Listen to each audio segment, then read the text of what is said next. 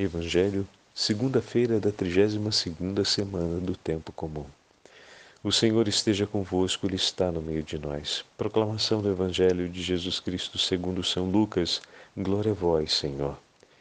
Naquele tempo, Jesus disse a seus discípulos: É inevitável que aconteçam escândalos, mas ai daquele que produz escândalos.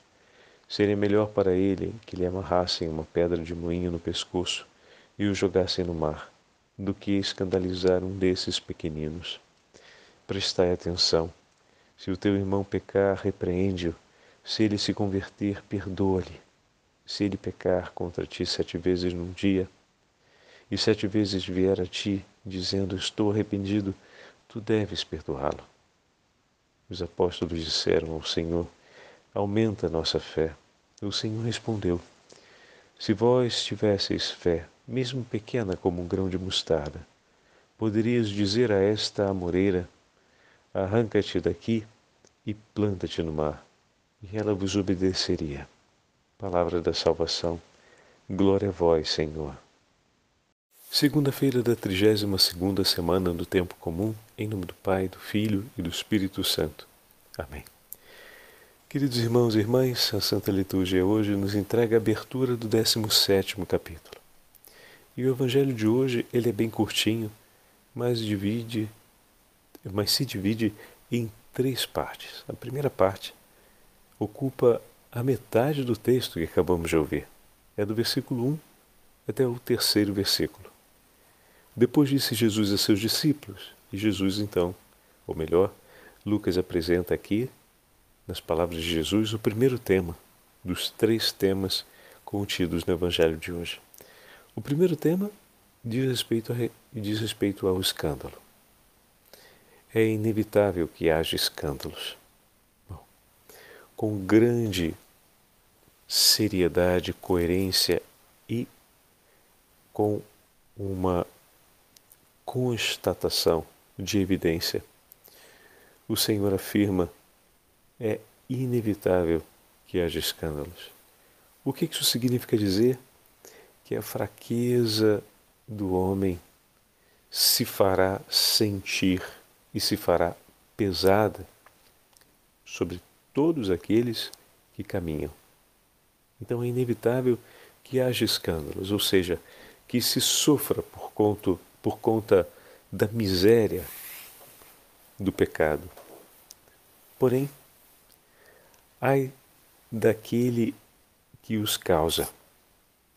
O escândalo não é somente a consequência de um pecado grave cometido pelos fiéis, ou seja, pelos irmãos da comunidade cristã, mas o escândalo também ele cria uma ocasião de fraqueza e de miséria na vida do próximo.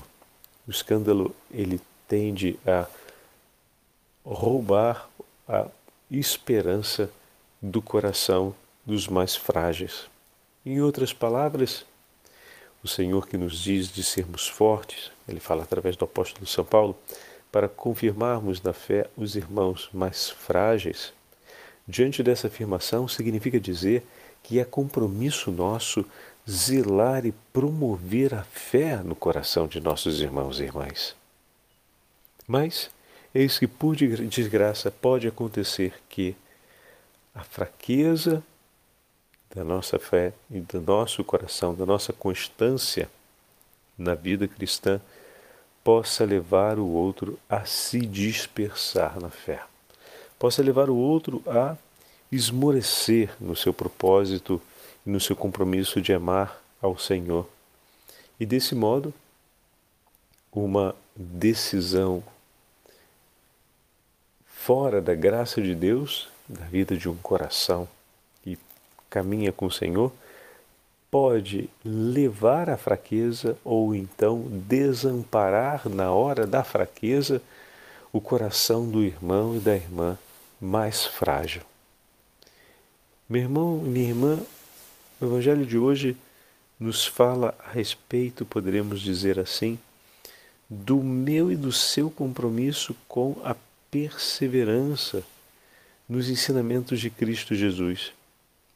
colocando o ponto dessa perseverança não apenas sobre o peso ou a desgraça que seria pessoalmente se afastar do Senhor, mas colocando esse peso sobre o fato de que eu posso promover na vida do meu irmão a sua fraqueza na fé, ou posso estar ajudando a promover na vida do meu irmão aquilo que vai lhe custar tanto no caminho rumo à eternidade. Se refletir a consequência de um ato sobre a nossa vida não é ainda suficientemente forte para impedir que se escolha o itinerário do pecado, reflete então sobre o efeito que isso vai ter sobre a vida daqueles que são mais frágeis. O tempo inteiro o nosso compromisso de fé ele tem um efeito sobre a vida do próximo. Isso é de grande importância para a gente. De fato, aquilo que um pai ensina tem um peso na vida de seus filhos, mas a forma como esse pai vive aquilo que ensina tem um peso completamente diferente. É de uma intensidade sobre a vida do filho o testemunho do agir do pai muito grande. Assim também, a nossa perseverança na fé tem uma consequência e um efeito sobre a vida de nossos irmãos e irmãs que estamos instruindo no caminho, instruindo no caminho, no caminho da fé, muito grande e não pode ser ignorada. Assim como a minha consciência não pode ignorar tal fato, bom seria que tal fato pudesse também iluminar o meu agir na consciência, de maneira que todo o meu agir sirva para confirmar aquilo que Deus nos pede. Não é sem razão que o segundo tema é o tema da correção fraterna. Se refletir sobre a escolha e sobre a prática da fé, nós o fazemos à luz do Evangelho de hoje, pensando com maneira, de uma maneira muito séria o efeito que isso tem sobre a vida do meu irmão, então isso mostra que eu preciso ser comprometido com o bem do meu próximo. O tema da correção fraterna aqui fala do nível com o qual eu me comprometo em primeira pessoa com o bem do meu irmão. Se teu irmão pecar, repreende. O que significa dizer? Chama-o de volta para a verdade. E se ele se arrepender, perdoa-lhe ou seja, demonstra por ele uma esperança. Perdoar significa confirmar a esperança do coração do próximo diante do arrependimento pelo próprio pecado. A repreensão aqui não é o direito a dar bronca no outro. De certa forma, a gente poderia dizer que não está de tudo errado essa consideração ter o direito de dar uma bronca no seu irmão. Mas a repreensão aqui é chamar o outro a um compromisso com a verdade. É chamar o outro de volta para o lugar certo. Em outras palavras, significa vendo que o teu irmão corre riscos, vendo que seu irmão está longe do Senhor, chama outra vez para próximo. Aquele que repreende é aquele que testemunha para o próximo que se importa com ele. Porque a repreensão é exatamente um ato de zelo para não perder aquele que se ama. Isso muda completamente o conceito de repreensão como a gente muitas vezes interpreta no nosso cotidiano, na prática do cotidiano o direito de exigir, de se lamentar com outro o, o direito de impor sobre o outro um peso e um dever, uma obrigação a ser cumprida. Muitas vezes a repreensão é mais uma forma de se liberar pessoalmente de um peso, que é ter que suportar o outro do jeito em que ele está. Enquanto no Evangelho a repreensão nos fala a respeito de um vínculo de amor, de chamar o outro para o caminho certo como um ato de fraternidade. Chamar o outro no caminho certo, porque conhecendo o caminho, o caminho da verdade, é meu dever zelar por amor para que o outro permaneça na verdade. Então é qualitativamente é de, com, completamente diferente.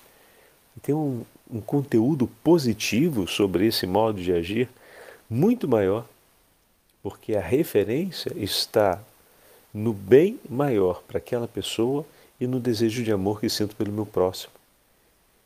E não no bem de mim mesmo, ou seja, no bem para minha própria condição, e um desejo de amor por mim mesmo, de maneira que eu não seja incomodado por ninguém. É uma mudança radical no epicentro do agir. Não estou agindo por amor a mim, mas por amor ao meu próximo. Não estou agindo para tentar me manter isento de um incômodo, mas para que o meu irmão possa permanecer junto do meu Senhor. Na continuação, o terceiro e último tema do Evangelho de hoje é o discurso que Jesus faz a respeito da fé.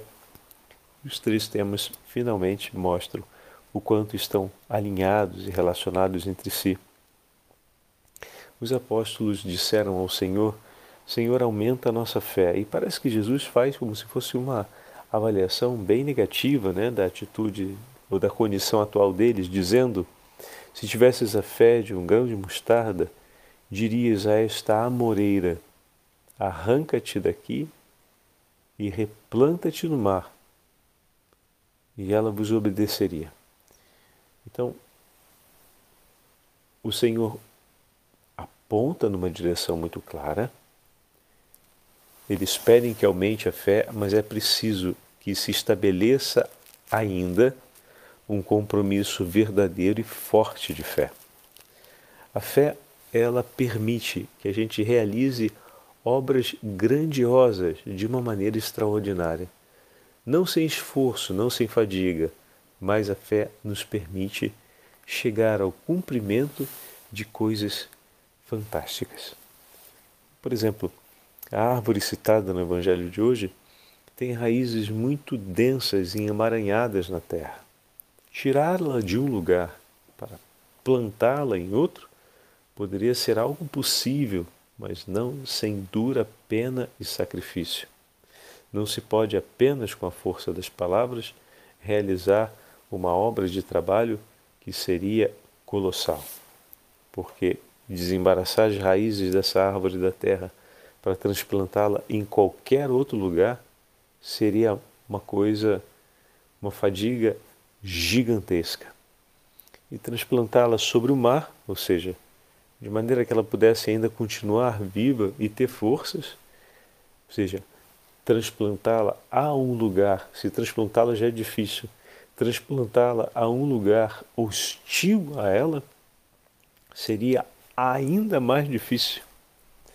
Então, agir de maneira a progredir sobre uma obra extremamente exigente e extenuante e ter êxito não seria possível, não será possível sem que se tenha uma fé firme no coração. A fé no coração nos assegura o cumprimento de trabalhos árduos com um resultado possível e eficaz. Que grande trabalho árduo levar nossa família para o céu. Que grande e árduo trabalho é perseverar nas exigências do Evangelho. E nada disso seria possível sem fé. Que grande e árduo trabalho é zelar pelo bem do meu irmão, de maneira que na sua fraqueza ele não se disperse por conta dos meus pecados. Que árduo trabalho é olhar e cuidar do meu irmão, para que, vendo os momentos em que ele se afasta de Deus, eu possa fazer-me presente com uma palavra que ilumina e com um gesto que o chama de volta para a estrada certa. Que grande árduo trabalho esse também, os dois primeiros citados no início do Evangelho de hoje. Mas tanto um quanto o outro não serão possíveis para um coração que não tenha fé. São trabalhos árduos, mas o êxito e o cumprimento desses trabalhos supõe que haja no coração de quem os inicia a presença e o vigor da fé.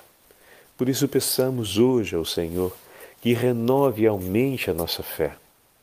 Peçamos ao Senhor que derrame sobre nós a força do Espírito Santo, a fim de que possamos caminhar com uma fé sempre renovada. Que todas as nossas experiências de oração e de vida cristã sirvam para aumentar o vigor de nossa fé e o nosso compromisso na hora de cuidar e de zelar pela fé e a perseverança na fé de nossos irmãos e irmãs. O Senhor esteja convosco, Ele está no meio de nós. Pela intercessão da Beatíssima Virgem Maria, Mãe medianeira de todas as graças, e de São José, abençoe-vos o Deus Todo-Poderoso, Pai, Filho e Espírito Santo. Amém.